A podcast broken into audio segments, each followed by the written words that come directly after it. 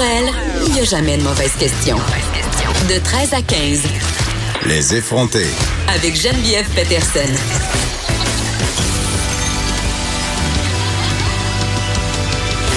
Cube Radio. Salut, on va passer euh, les deux prochaines heures ensemble. Gros menu aujourd'hui euh, pour nous. Euh, premièrement, tantôt, on va parler avec Vincent Gouzeau, le pape du cinéma québécois en personne. Comprends-tu? Parce qu'évidemment, avec tout le tollé autour de la sortie du film On Plan, j'avais envie de m'entretenir avec lui. On va parler de la sortie de ce film controversé, mais aussi de cinéma québécois en général. Aussi, on aura euh, le policier Ghislain Vallière. Il est venu nous parler la semaine passée. Euh, il y a eu une descente à Longueuil euh, pour du trafic de stupéfiants et malheureusement, on a découvert qu'il était peut-être question ici aussi de trafic humain, d'exploitation sexuelle. On a un peu abordé la question des clients la semaine passée avec lui. C'est qui ces gens-là qui vont voir ces jeunes filles-là? On en parle avec lui aujourd'hui. On aura aussi notre collaboratrice, Alex Dufresne, en direct de Kamouraska. Donc, très euh, estival comme chronique. Mais tout d'abord, avant, avant, avant, hier, paraît qu'au Festival d'été de Québec, oui, il y avait Éric Lapointe, il y avait des invités, dont Marjo, OK? Marjo que j'aime d'amour. Euh, Marjo qui est un grand classique évidemment de la chanson québécoise, grand classique des karaokés aussi. Qui n'a jamais fait euh, de façon très très avinée une version plus ou moins douteuse d'ailleurs ou de provocante. En tout cas, moi je plaide coupable. Mais euh, ce dont j'avais envie de vous parler, euh, c'est pas de l'œuvre musicale de Marjo, bien que je sois une très grande fan, là, je l'avoue, c'est de la façon dont elle était habillée. Parce que Marjo, on le sait, euh, elle a été longtemps euh, sous les feux de la rampe, mais elle a pris une très, très longue pause. Et quand elle est réapparue euh, dans l'espace public, ça fait quelques années, tout le monde a fait « Hé, oh là là! Elle est quand même encore sexy. Puis elle a pas peur d'y aller. Elle a 65 ans. Et je la trouve vraiment très haute pour ça. Elle y va. Et hier, elle portait une espèce de petit chemisier blanc. et en dessous, elle avait, je sais pas comment appeler ça, on va aller mettre la photo de son accoutrement sur la page Facebook des effrontés. C'était une espèce de brassière strap-on qui cachait euh, ses mamelons, mais tu sais, c'était vraiment un, ça faisait un peu penser au truc de Jean-Paul euh, Gaultier euh, par rapport euh, Gauthier pardon dans le temps de Madonna là, donc une installation mammaire. Elle, elle portait ça, elle avait une attitude complètement assumée et je sais que ça fait pas l'unanimité qu'une femme de 65 ans s'affiche avec une sexualité aussi affirmée, justement, et euh, adopte une attitude sexy. On est encore dans cette idée-là que les femmes, après un certain âge, ne devraient pas porter certains vêtements ou afficher une attitude, justement, sexy.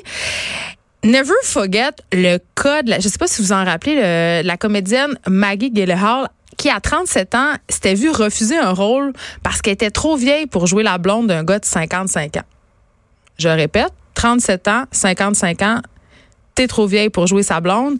Euh, c'est quelque chose qui est dans notre imaginaire collectif beaucoup. Si on pense aussi à Madonna, euh, qui est encore euh, sexy, Jane Fonda, qui a 81 ans, qui a pas peur d'afficher sa sexualité.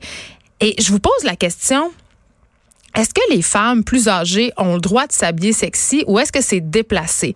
Est-ce qu'ils ont le droit de revendiquer leur sexualité? Moi, j'ai tendance à penser que oui, mais je vous pose la question sur la page des effrontés. Venez répondre, venez me dire ce que vous en pensez ou écrivez-moi euh, en privé ou appelez-moi 187 Cube Radio.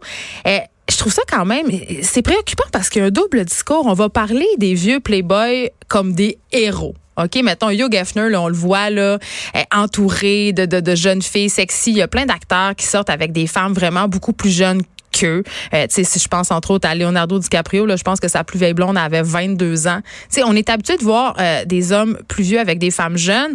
Puis, par contre, on va décrire les femmes plus vieilles qui continuent de s'habiller sexy comme des vieilles cougars. Tu on les trouve pathétiques, on les trouve un peu déplacées.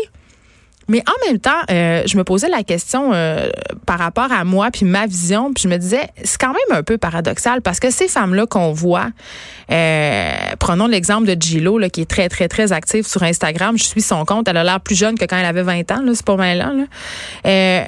ces femmes-là ont tout recours à la chirurgie esthétique.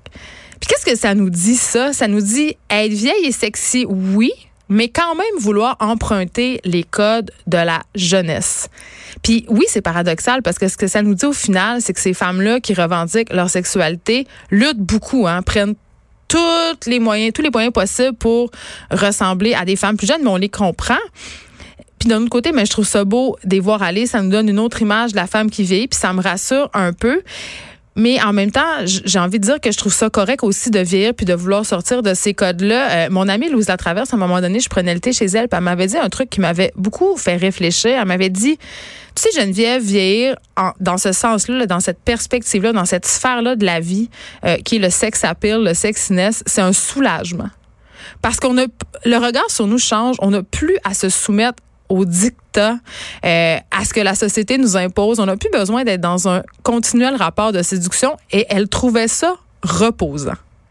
Donc, c'est quand même, euh, évidemment, on a un rapport très, très, j'allais dire, psychotronique au vieillissement, ou à la sexualité des femmes.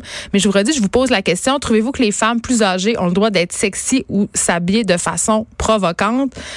Moi, je trouve ça oui. Je trouve que Marjo, c'est une reine, puis je trouve que ça fait du bien de voir des femmes comme ça, même si évidemment, on sent quand même qu'il y a un désir de jeunesse derrière ça, qu'il y a, une volonté euh, dans l'esthétisme, du moins, de paraître jeune avec des interventions chirurgicales. Je trouve ça néanmoins une assez bonne nouvelle qu'il y ait de la place pour ces femmes-là dans l'espace public et qu'elles puissent revendiquer euh, leur sexualité avec affront et aplomb. Bravo.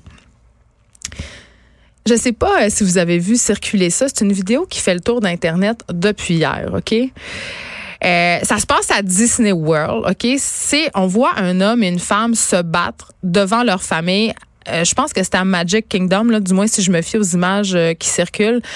C'est une bataille assez musclée, OK? Où on voit un homme frapper sa sœur en pleine face pendant cinq minutes. Euh, je veux juste dire au passage que pour avoir fréquenté Disney quand même à maintes reprises avec mes enfants, il s'en passe des affaires parce que c'est un lieu qui est overstimulant.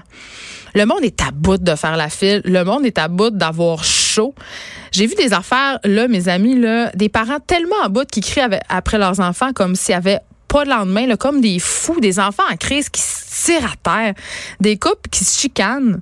Puis en passant, là, une affaire que je trouve un peu creepy, c'est les adultes qui vont à Disney sans enfants. Je comprends juste pas. J'ai vu des gens, ils vont, ils vont à Magic. Je parle pas des autres, euh, des autres parcs parce qu'on sait que Disney c'est plusieurs parcs, mais Magic Kingdom c'est vraiment un parc pour les enfants.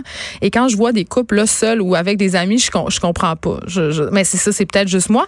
Mais tout ça pour dire que cette vidéo là, elle est assez problématique à mon sens. Est-ce qu'il est encore plus, c'est qu'elle est reprise par certains médias sans aucun contexte. Euh, C'est-à-dire qu'on diffuse seulement la vidéo soit sur la page Facebook ou on, on en fait la promotion sur le site internet du média ou des médias et, et je sais pas, est où la nouvelle là-dedans? Honnêtement, est où la nouvelle? C'est quoi c'est quoi la pertinence de montrer un gars qui fesse sur sa sœur pendant cinq minutes pendant que personne autour fait rien, by the way? Tout le monde regarde ça. Tout le monde est comme circonspect. On sait pas trop qu'est-ce qu'on va faire. On s'imagine que quelqu'un est allé euh, appeler la sécurité, mais c'est vraiment juste du clickbait sans, sans, objectif. Là. Il y a même pas une critique de ce qu'on voit. Cinq minutes de violence, gang. Je répète, là, où on voit un homme frapper sa sœur. Je comprends que ça puisse circuler sur YouTube parce que on connaît quand même euh, le côté voyeur des humains. Il y a plein de vidéos euh, discutables qui circulent sur ces plateformes-là, mais que des médias crédibles reprennent cette vidéo-là pour le pousser sur la plateforme dans le seul, dans le seul but, en tout cas, c'est ce que je suppose, de faire du clic. Je sais pas. Je trouve ça quand même euh, assez inquiétant. On va parler à Vincent Goudon, mais avant, euh, avant, je voulais juste vous dire, euh, tu sais, on parle beaucoup d'environnement, de suremballage, euh, de bouffe bio, puis je dis que ça m'intéresse de faire ma part à ce niveau-là, que je me questionne beaucoup sur ce que je mange, puis on en parlait par ailleurs avec Isabelle Huot aussi. puis j'avais une conversation avec une collègue avant de commencer le show sur manger des œufs de poule. puis on en est venu à la conclusion que ça nous écœurait. J'achète des œufs bio, ok, j'achète des œufs pondus en liberté, puis en passant je veux juste dire que les œufs pondus en liberté qu'on achète à l'épicerie, là, c'est même pas vrai qu'ils sont pondus en liberté. Là, c'est juste que les poules ont des cages plus grandes que les autres. Fait que c'est vraiment de la semi-liberté. Donc, faites-vous pas pogner à penser que les poules sont plus heureuses. C'est juste une stratégie marketing de marde. Mais euh, pour en revenir aux œufs de poules, j'ai un ami. En fait, l'ami de mon chum a des poules à son chalet. Et en fin de semaine passée, euh, on a cueilli des œufs. Je sais pas si on dit ça. on les a récoltés. Euh, on les a sortis du poulailler. Donc, il est encore chaud puis un peu beurré de matière organique dont je vais taire le nom en ondes. Ça m'écœurait. J'ai trouvé ça dégueulasse. Ça me roulait dans la bouche. Puis je me suis dit, coudon, est-ce que c'est parce qu'on est tellement euh, habitué à l'aseptisation de la nourriture, tu sais, on, veut pas le savoir? Tu on le sait là qu'un qu'un œuf de poule, ça sort par le, trou de paix de la poule, hein, on va pas se le cacher. Puis que la viande, c'est un animal mort, mais on dirait que de le voir puis de le sentir, d'aller chercher, ça ça m'a écœuré. Donc moi, la première fille qui chasse, qui pêche, puis tout ça, ben l'œuf de poule m'a écœuré. Je voulais juste vous dire ça.